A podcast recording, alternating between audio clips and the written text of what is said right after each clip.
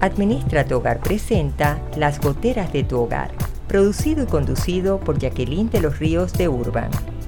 Un espacio para compartir e interactuar conectados con bienestar, calidad de vida, familia y hogar en compañía de Jackie Urban.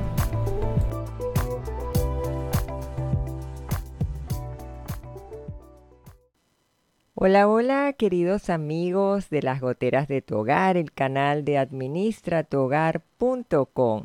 Saludamos también a la gran familia de Radio Claré, quienes simultáneamente transmiten desde su señal a través de su web www.radioclaré.net, así como también saludamos a quienes están en este momento haciendo uso de la aplicación Radio Claré Digital desde sus teléfonos celulares desde los distintos lugares donde se puedan encontrar en este momento porque estamos evangelizando al mundo por internet, desde Panamá y hasta el corazón de cada uno de nuestros hogares. Bienvenidos a un nuevo episodio con Jackie Urban frente al micrófono. Súper contenta como cada miércoles estrenando estos episodios que luego quedan en la tecnología de su corazón, como digo yo, porque siempre ustedes son bien acuciosos de saber por dónde logran llegar, conectarse, volver a escucharlos, reflexionar en torno a todos estos temas que nos pueden llevar a discernimiento y que es bueno siempre compartirlos y también que ustedes los puedan compartir con personas que crean que les puede ser de utilidad. Hoy este estreno es un tema que a muchos los estremece, y es lo que pudo ser mi matrimonio y a dónde llegamos.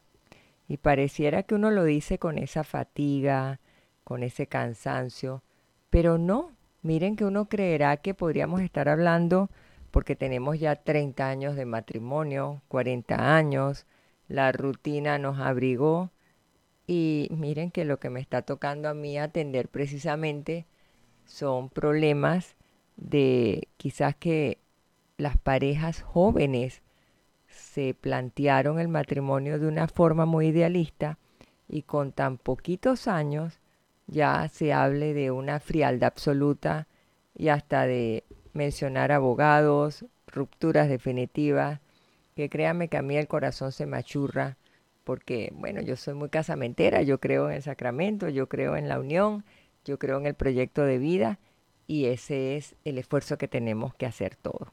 Por eso es que existe este programa Las goteras de tu hogar, porque hay gente que dice, pero ya aquí que tiene que ver las goteras en un techo, no, porque es que fue la inspiración mía cuando yo inicio este canal, porque saben que es algo que molesta a veces, esa goterita que está en el techo sonando y cuando llueve y hay que poner debajo algún plato para recoger el agua. Y así son los problemas en una casa, y así estamos. Así que por eso es que siempre vamos a tener goteras de todo índole y vamos a tener que empezar pues a corregir para que no sean molestosas. Y refiriéndonos entonces al tema de lo que pudo ser mi matrimonio y a dónde llegamos, no es un tema sencillo.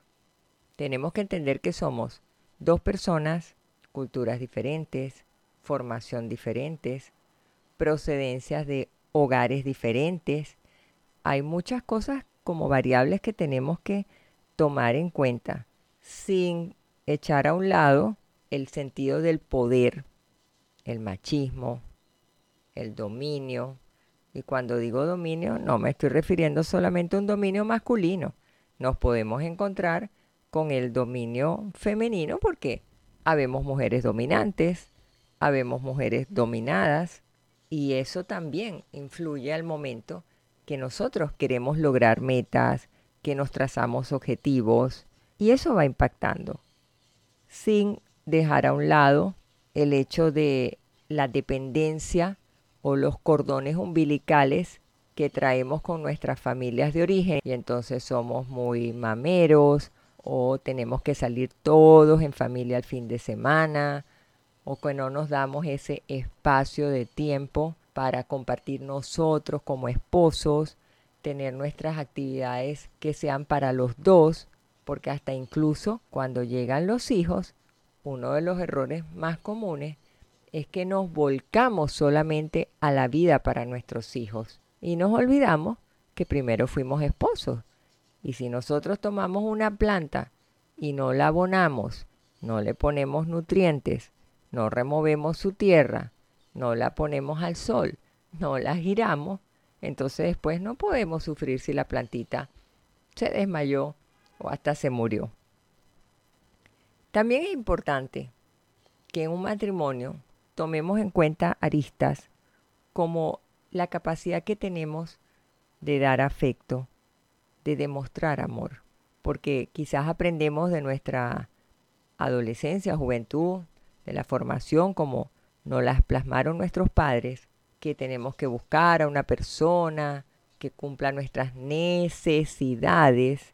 Y hoy por hoy quedan como esas palabras entredicho muy en la penumbra. porque una necesidad que me satisfaga cuando debe ser un deseo de estar con esa persona? Porque si yo busco personas que llenen mis necesidades es porque yo tengo carencias o porque yo estoy creando muchas expectativas de lo que mi príncipe azul o mi princesa encantada me va a dar.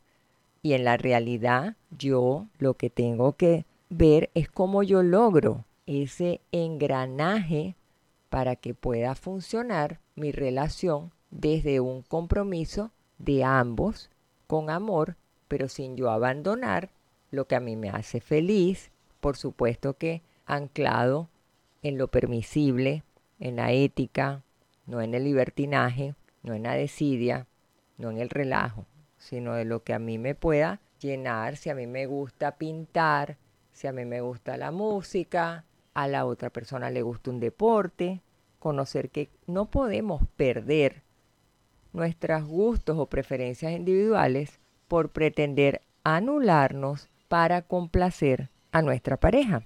Y cuando llegamos al matrimonio, pareciera que el encanto se acaba, como le digo yo a mis parejas en consulta, se acaba la miel y nos quedó la luna, porque no hemos terminado de regresar de la luna de miel y ya es, recoge aquí, lava tú, acá, y es en la forma como se dice, que es en una forma impositiva, no es un por favor, no es un gracias, y eso va socavando. Son goteritas que van lastimando y se van creando heridas que dependiendo de la capacidad de aguante o de acumulación que tiene uno de los dos, pueda que se vaya rodando la arruga de la tela, pero no quiere decir que se está resolviendo. Y cuando no hay comunicación, entonces ahí es un cáncer, como lo llamo yo, en la relación, porque no sabemos qué está pasando por la cabeza de la otra persona, qué está sintiendo, qué está pensando, qué le disgusta. Y como tenemos el ego inflado, como nos cuesta cultivar la humildad a todos, porque somos seres humanos imperfectos, evidentemente entonces nosotros no vamos a acercarnos a nuestra pareja a decirle, ¿cómo te sientes conmigo? No vamos a tener el coraje o la valentía de decir, ¿en qué te estoy hiriendo? ¿Qué sientes tú que yo debería cambiar? No es es que yo quiero que tú cambies, porque ahí es donde interviene la asertividad que es tan necesaria para que nosotros nutramos nuestra relación conyugal. Y cuando hablo asertividad, es que tengamos esa apertura de corazón humilde para expresar lo que yo siento, lo que hay en mi corazón que me está afectando, pero expresándolo en un clima de respeto y en un momento que nos regalemos los dos para nuestros diálogos profundos, internos, íntimos, de crecimiento, de sanación, de evolución, que es lo que necesitamos. Porque si nosotros dejamos que nuestro matrimonio sea estático, créanme que va a ser supremamente aburrido. Y necesitamos cada día inyectarle un poquito de oxígeno, creatividad, hacer de nuestra pareja una relación innovadora. Quizás la gente pregunta, pero creatividad es lo mismo que innovar y lo he explicado. No, tú puedes tener ideas geniales, ocurrentes, pero la pregunta es, ¿y qué vas a hacer con esas ideas creativas? Cuando tú las pones en práctica para algo que beneficia a todos y que va a ser para sumar y no para restar, estamos hablando de innovación, porque es poner lo que se te ocurrió, darle cuerpo, darle forma para lograr algo. Pero ¿qué pasa? Esto suena muy bonito, pero cuando lo llevamos a la práctica, se pone la manito en el corazón, entonces caemos en la rutina, a veces llegamos cansados del trabajo, el tranque, llovió, el jefe me regañó, lo que quería comprar no pude, en el súper me pasó esto, el calor que tengo y de repente es que quiero llegar a acostarme, entonces los hijos me empiezan a preguntar por la tarea que no la entienden. Mil cosas que pasan que me lleva a modificar mi temperamento muchas veces, dado por ciertas circunstancias externas que pueden ser hasta comprensibles. Pero caemos en un territorio que puede ser peligroso, que es la crítica hacia la otra persona. Y cuando nosotros estamos inconformes en nuestra relación matrimonial, si la crítica es constructiva es válida, porque todos podemos hacer un llamado, todos lo podemos compartir, procesar, como digo yo, masticar y digerir, en beneficio de que lo superemos, logremos un aprendizaje y modifiquemos ese comportamiento. Pero cuando la crítica es destructiva y es desgastante y se hace en una forma despectiva, eso nos lleva a un desprecio, que ese desprecio va a tener, como dicen, acción y reacción.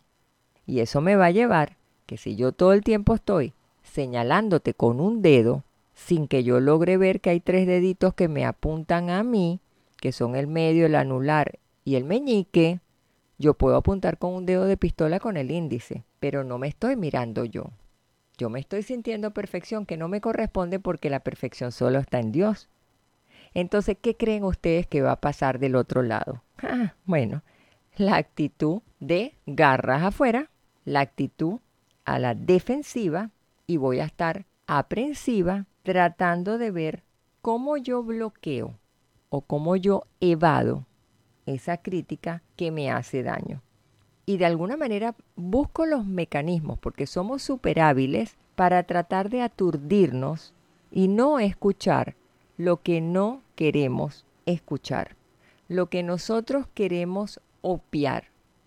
Y ahí entonces comienza una serie de conflictos, porque si bien somos diferentes, el ser diferentes no es indicativo que no nos entendamos. Casualmente, en la diferencia está la capacidad, como digo yo, sabrosa, nutritiva, de poder retroalimentarnos, de poder crecer juntos y de poder acoplarnos. Y eso es el principio de la complementariedad. A lo mejor tú eres una persona que eres súper amable, súper dada, y a lo mejor yo soy una persona que me arrebato fácilmente.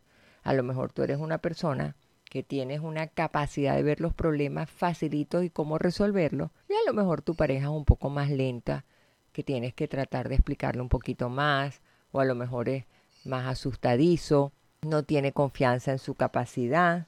Entonces nosotros tenemos que buscar como propósito de cada día el que podamos engranar como si uno de los dos fuera el piñón y el otro fuera la cremallera.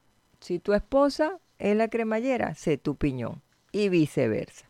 ¿Por qué? Porque si no, entonces nosotros vamos a caer ya en lo que empieza a transformarse en un problema de pareja. Y a veces, mire, los que tienen hijos sabrán que qué problema se forma y qué llanto al momento de dormir cuando el chiquillo te dice, yo no quiero dormir. Y está que se restriega los ojos, pero no, no quiere dormir porque él es un niño grande. A veces caemos así, nos volvemos nosotros todos necios, porque tenemos a lo mejor muchas presiones, pero en el fondo puede que sea agotamiento, puede que sea presión de toda índole, presión que tenemos en la responsabilidad de educar a nuestros hijos, presión que tenemos económica, presión que tenemos ante lo mismo que nos toque vivir en la sociedad. Y el problema está en que nos olvidamos el pequeño detalle que somos matrimonio. Entonces, si nos vamos separando, donde cada quien evolucione por su lado, ahí hay un peligro que yo siempre lo escenifico en mis parejas y les hago siempre el dibujito. Si tú estás en una isla de la vida y el otro decide avanzar y evolucionar y se monta en el botecito, te va a invitar, vente conmigo, vamos juntos de la mano. Pero si tú te detienes en tu comodidad o en tus miedos o no te sientes cómodo en eso, quizás te vas a frenar y te vas a ir paralizando. Pero aunque la persona no comience a remar porque te está esperando, la corriente te va a ir llevando hacia la evolución de la que quiere. Y el gran peligro es que se genere una brecha muy grande, donde hasta se distancien, haya frialdad en la relación, se vayan separando sin darse cuenta, y cuando ustedes digan, ¿y a dónde llegamos? A uno en un extremo, tocando tierra firme, y el otro anclado en la isla donde no accionó, y empiezan a desconocerse.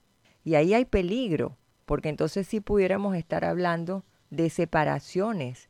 Ahí sí podríamos nosotros estar conectando con sufrimiento, con cuestionamientos. Ahí habría un riesgo grande porque podríamos decir que es un desmoronamiento de la estructura emocional del matrimonio. Y hay una parte que nosotros como pareja debemos cultivar, que es la confianza también. Es el salir adelante y aunque sintamos de que estamos muy cerca a, poder caer en esa fractura amorosa, algo tenemos que revisar. Y en eso es lo que nosotros nos vamos a detener también y no quedar como dicen lo que pudo ser y nunca fue. Y aquí el problema es lo que pudo ser mi matrimonio y a dónde llegamos. Pero vamos a hacer una breve pausa musical y en segunditos estamos aquí de regreso en lo que pudo ser mi matrimonio y a dónde llegamos. Ya regresamos.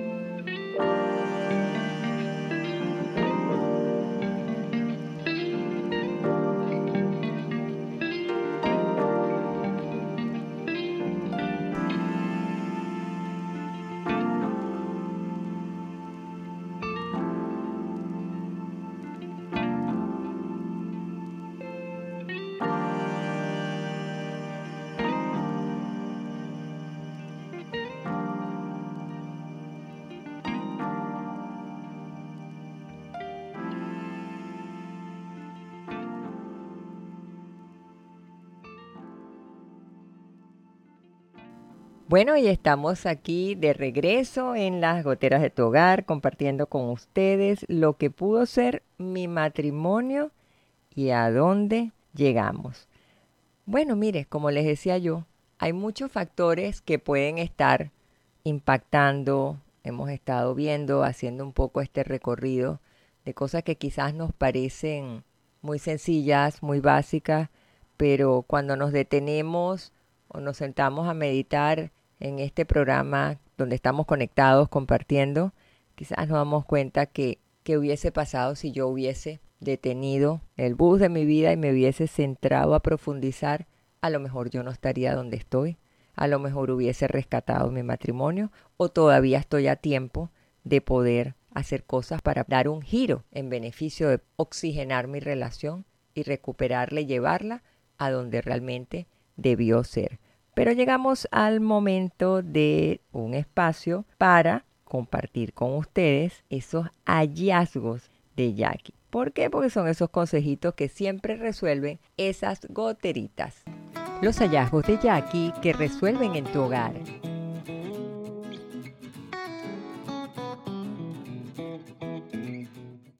Cuando en tu cocina tengas que abrir un frasco de esos que acabas de comprar y están sumamente duros y no puedes, te doy un secretito que a mí me funciona maravilloso.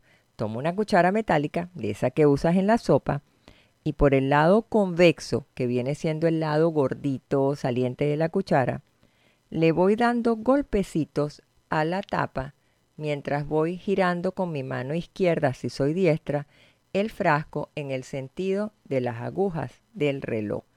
Y en ese movimiento yo voy golpeando firmemente hacia afuera y voy golpeando de manera que vaya recibiendo la tapa varios golpecitos a todo alrededor. Después tomo algún pañito de esos que uso para secar la mesa, que sea algo rugoso y que esté un poquito húmedo para que no resbale. Y en lo que le doy, plaf, sienten ustedes que ya abrió. Los hallazgos de Jackie que resuelven en tu hogar.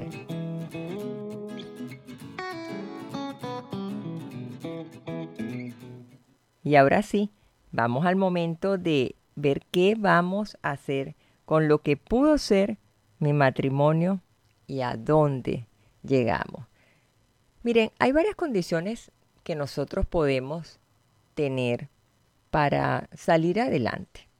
Porque quedarnos pegados en el lamento, yo diría que más que sufrir, es victimizar y también hasta manipular. Entonces yo creo que nosotros allí tenemos que centrarnos en lo que realmente queremos y eso debe comenzar por el autoconocimiento. Cuando nosotros comenzamos a autodescubrirnos, ¿qué quiere decir eso? Eso quiere decir que nosotros tenemos que revisar nuestros errores, que nosotros tenemos que ver reproches, tenemos que ver qué hemos estado haciendo y todas esas cosas siempre empiezan a arrojar información interesante. Quizás es más fácil que nosotros veamos el error en la otra persona, en nuestra pareja, pero nosotros no nos detenemos a ver qué tanto contribuimos nosotros a ese distanciamiento. Y por eso yo siempre digo, aquí hay que ser realistas en la situación. Y una de las cosas que yo siempre recomiendo cuando trabajo con mis parejas es la parte de tener una visión que sea positiva. Miren, hay veces que hay personas que hacen sesiones y pueden llevar ocho sesiones y llegan a la misma queja porque ella me dijo, porque ella me hizo, lo que pasa es que ella no cocina, porque ella no recoge, porque ella no atiende a los niños, porque ella se va con las amigas y llegan otras tantas, porque él me hace, porque él se va, porque él llega borracho, porque él me grita, porque se queda hasta tarde fuera, porque le vi en el chat de no sé cuánto, porque le vi el no sé cuánto, no sé qué. Y es como quedarnos nosotros pegados en un círculo morboso de sufrimiento y tenemos allí que detenernos y decir, bueno, si yo sigo girando en círculo, siempre voy a encontrar lo mismo porque es un círculo cerrado. Ubíquense ustedes los hámster, los van y las visitan en una tienda de mascotas y van a ver que aquel pequeño ratoncito se monta en una ruedita y está dándole, dándole, dándole, pedaleando y el mínimo siente que le ha dado la vuelta a 10 kilómetros. Pero él está haciendo su ejercicio, pero es en la misma ruedita. Él no avanza físicamente.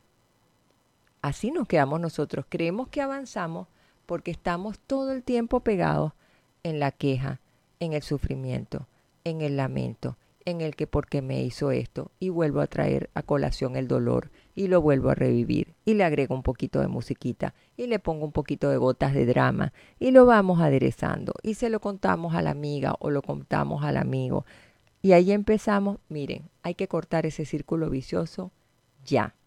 Hay que dejar ese drama. Tenemos que definir en este momento. Nuestro matrimonio pudo haber sido de otra forma. Pudimos haberle inyectado cosas que era cada día darle vitalidad. Que nosotros no diéramos por sentado que como nos amamos ya está. No, demostrarlo, tener un gesto, escribir una nota, una ocurrencia, un abrazo sorpresa, una, una palabra de cariño, buscar comunicarnos. Hay muchas veces, y lo entiendo por naturaleza, porque es algo bastante frecuente que veo, que los hombres dicen, pero es que llegan y me dicen, háblame, pero ¿y qué le digo? Pregúntame, yo respondo.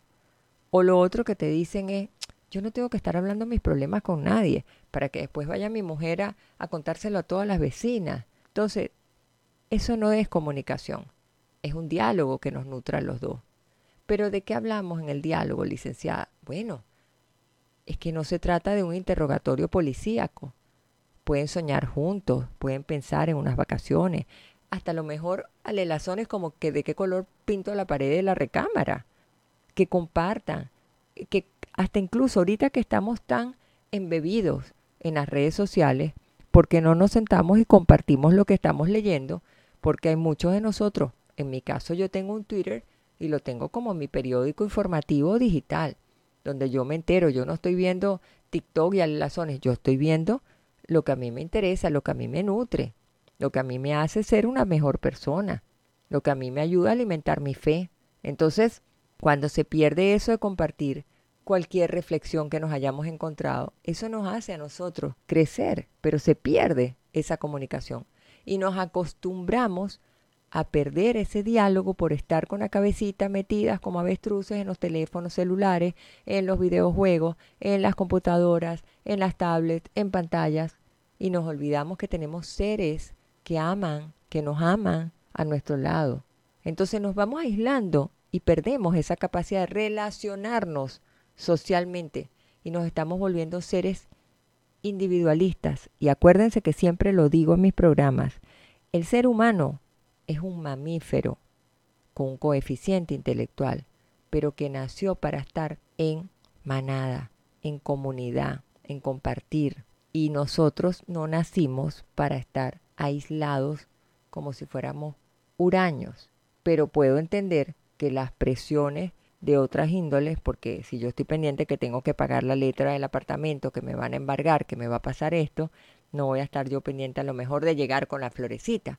Pero siempre hay esos momentos, porque eso lo vemos en las infidelidades, que ahí sí hay el tiempo para conquistar y para hacer run run en los oídos y en los corazones de otras personas y eso también forma parte de uno de los ingredientes que afecta en el matrimonio y que creo que eso será un tema especial dedicado a un programa de pura infidelidad. Pero si nosotros no nos damos cuenta en este autoconocimiento que yo les estoy diciendo, que estamos creciendo como matrimonio pero separados, el peligro es que al final no nos vamos a encontrar, porque nos desconocemos, porque hemos sido tan pasivos que no hemos hecho nada y lo que tenemos es que cada día activar nuestra creatividad, que cada día pueda ser una oportunidad de improvisar, de soñar juntos, de hacer algo diferente, de no caer en la misma rutina que es tan venenosa y que es tan dañina. Entonces hay que revisar nuestras emociones, hay que ponerle nombre y apellido,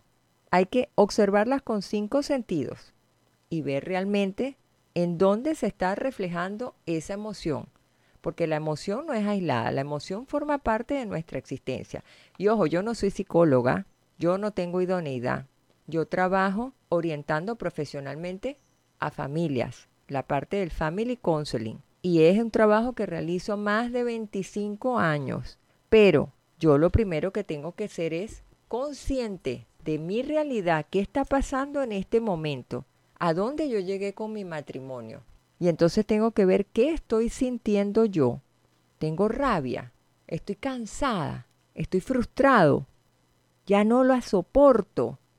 Yo no aguanto, tengo miedo a la violencia física, me da miedo denunciar.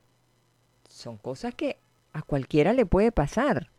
Pero ¿cómo se está reflejando eso en mi salud física? Ahí es donde nosotros entonces vamos al médico, me duele aquí, me duele acá, y muchas veces son las emociones las que nos están haciendo esa mala jugada. Entonces a lo mejor tengo una úlcera, a lo mejor la vesícula por todo lo que tengo, a lo mejor tengo migrañas y no sé dónde viene, a lo mejor tengo insomnio, me dio una taquicardia, a lo mejor me broté, la piel habló, a lo mejor tengo una fibromialgia, una contractura y bien emocional.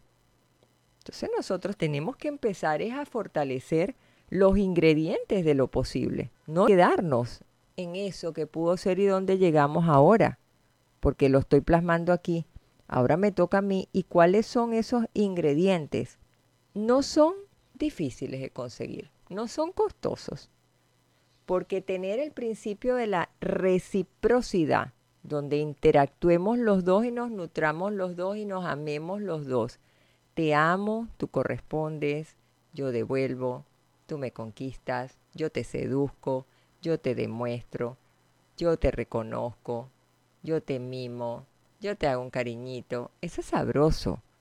Y el hecho de ser complementos, que es el ser equipo, el que aún siendo diferente, podemos nosotros unirnos. El que nosotros tenemos que saber que de la indiferencia tenemos en este momento el reto de saltar a la diferencia, a hacer nuestra vida conyugal una diferencia, no rutina, a tratar de fomentar diálogos que sean nutritivos, donde no es, es que esto me fastidia, es que yo quiero mejorar esta situación. Porque nosotros siempre debemos estar atentos con cinco sentidos a detectar oportunidades de mejorar y no provocar en una forma irrespetuosa a nuestra pareja, sea nuestro esposo, nuestra esposa, descalificándola, actuando con una actitud que sea dañina, hiriente, sino que nosotros tenemos que saber que una vida en matrimonio implica muchas cosas, pero donde nosotros sí podemos cambiar. Ajá, ¿y qué metas me puedo poner? Miren, a mí me encanta siempre pregunticas, me parece que eso es lo más sencillo y cuando me toca trabajar en coaching directivo, profesional, ejecutivo, algo que lo aplico y también es válido en lo personal el qué, el cómo, el cuándo, el dónde, en cuánto. Me da todas las respuestas para yo rescatar mi matrimonio que se me pueda estar yendo sin que yo me esté dando cuenta. Y lo más triste, ¿saben qué es? Cuando a mí me llegan los comentarios frente a mi oficina y me dicen en el escritorio, es que yo nunca me di cuenta lo mal que yo estaba. Entonces pregúntate, bueno, ¿qué quieres lograr en este momento? Esa es tu realidad.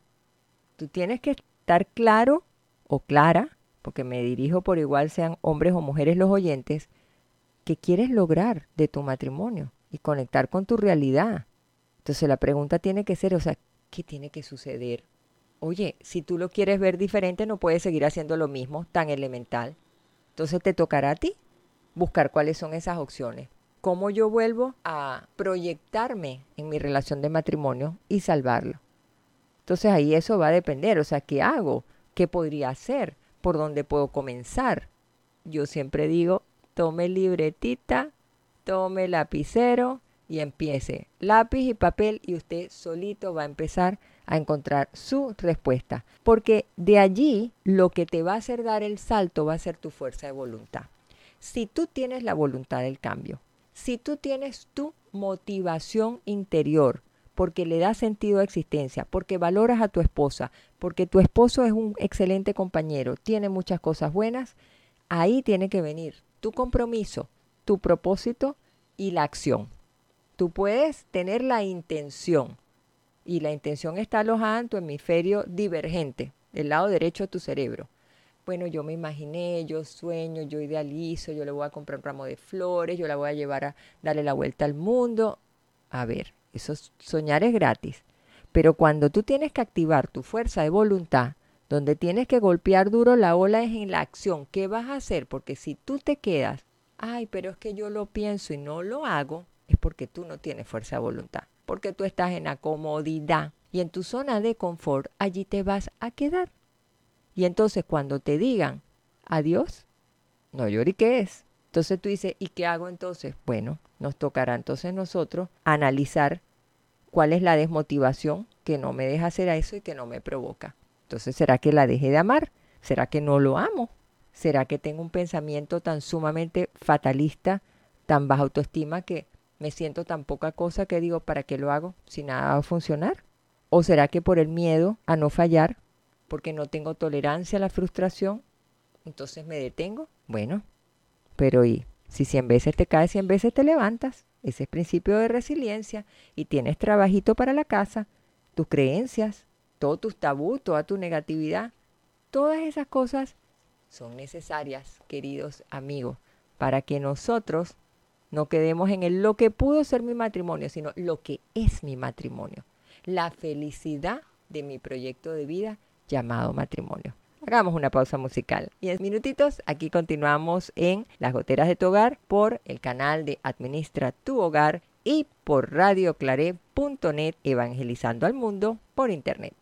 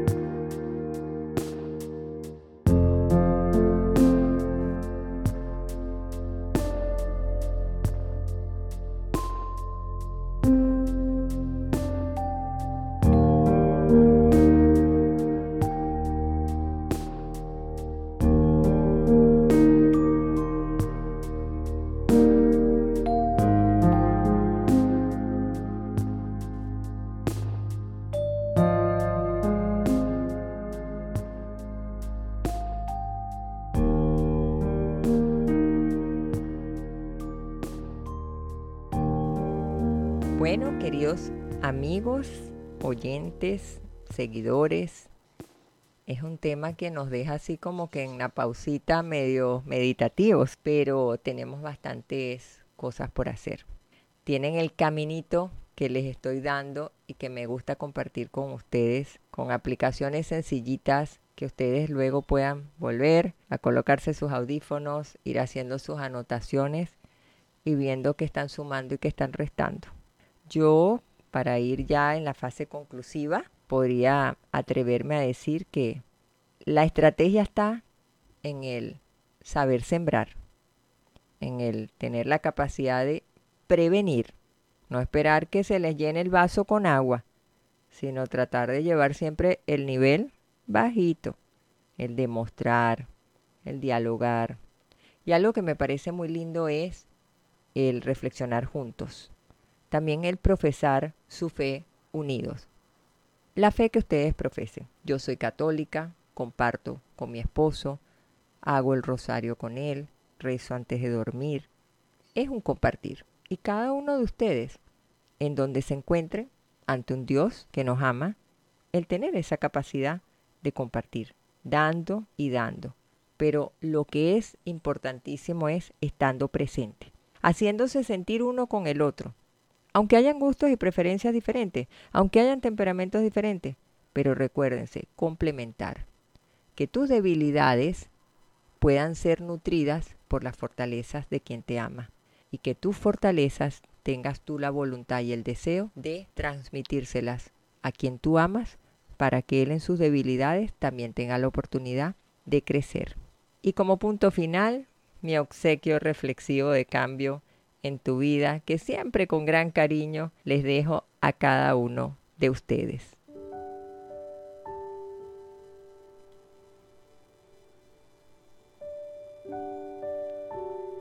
El matrimonio no es un felices para siempre. Se trata de trabajo, el compromiso de crecer juntos y la voluntad de invertir continuamente en la creación de algo eterno. De ese trabajo llegará la felicidad. El matrimonio y la vida tienen altibajos. Abraza y acepta los ciclos.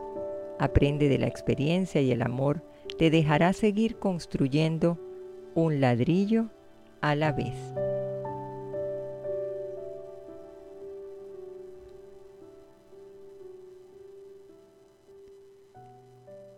Y bien, mis queridas amigas, mis queridos amigos de las goteras de tu hogar, este tiempo va de prisas, así temas que me provocaría estar mil horas compartiendo, conectados con todos ustedes, pero debemos despedir por el día de hoy, dándole un abrazo a cada uno de ustedes inmenso de gratitud, porque ustedes están aquí, por su sintonía, por su cariño que no saben lo que yo aprecio, porque sé que ustedes de a poquito a poquito le van compartiendo a sus amistades, a quien necesita esta posibilidad, a que puedan conectarse también con la aplicación de Radio Claré para que tengan la opción de poder escucharlo desde sus oficinas o desde sus vehículos. Y ustedes no se imaginan cuando son angelitos también que contribuyen a salvar matrimonios. Porque Dios también nos toca a nosotros como ángeles para poder decirle, oye, sintoniza, haz algo, tienes una herramienta, tienes una ayuda. Así que eso yo lo aprecio muchísimo y yo sé que Dios se los multiplicará a ustedes en mil bendiciones. Así que les invitamos a un nuevo episodio de Las Goteras de tu Hogar el próximo miércoles a las 10 de la mañana, hora Panamá, y que se transmite pues por nuestras redes y web Administra tu Hogar y también, por supuesto, que por Radio Claret Digital, evangelizando al mundo por internet y desde Panamá, desde nuestro corazón, con el mayor cariño para el mundo entero. Mi abrazo lleno de cariño, se les quiere un montón. Bye bye. Administra tu hogar presentó Las goteras de tu hogar, producido y conducido por Jacqueline de los Ríos de Urban. Te esperamos en nuestro siguiente episodio el próximo miércoles a las 10 de la mañana, hora Panamá. Suscríbete y ubícanos en nuestras redes sociales y en administratuhogar.com.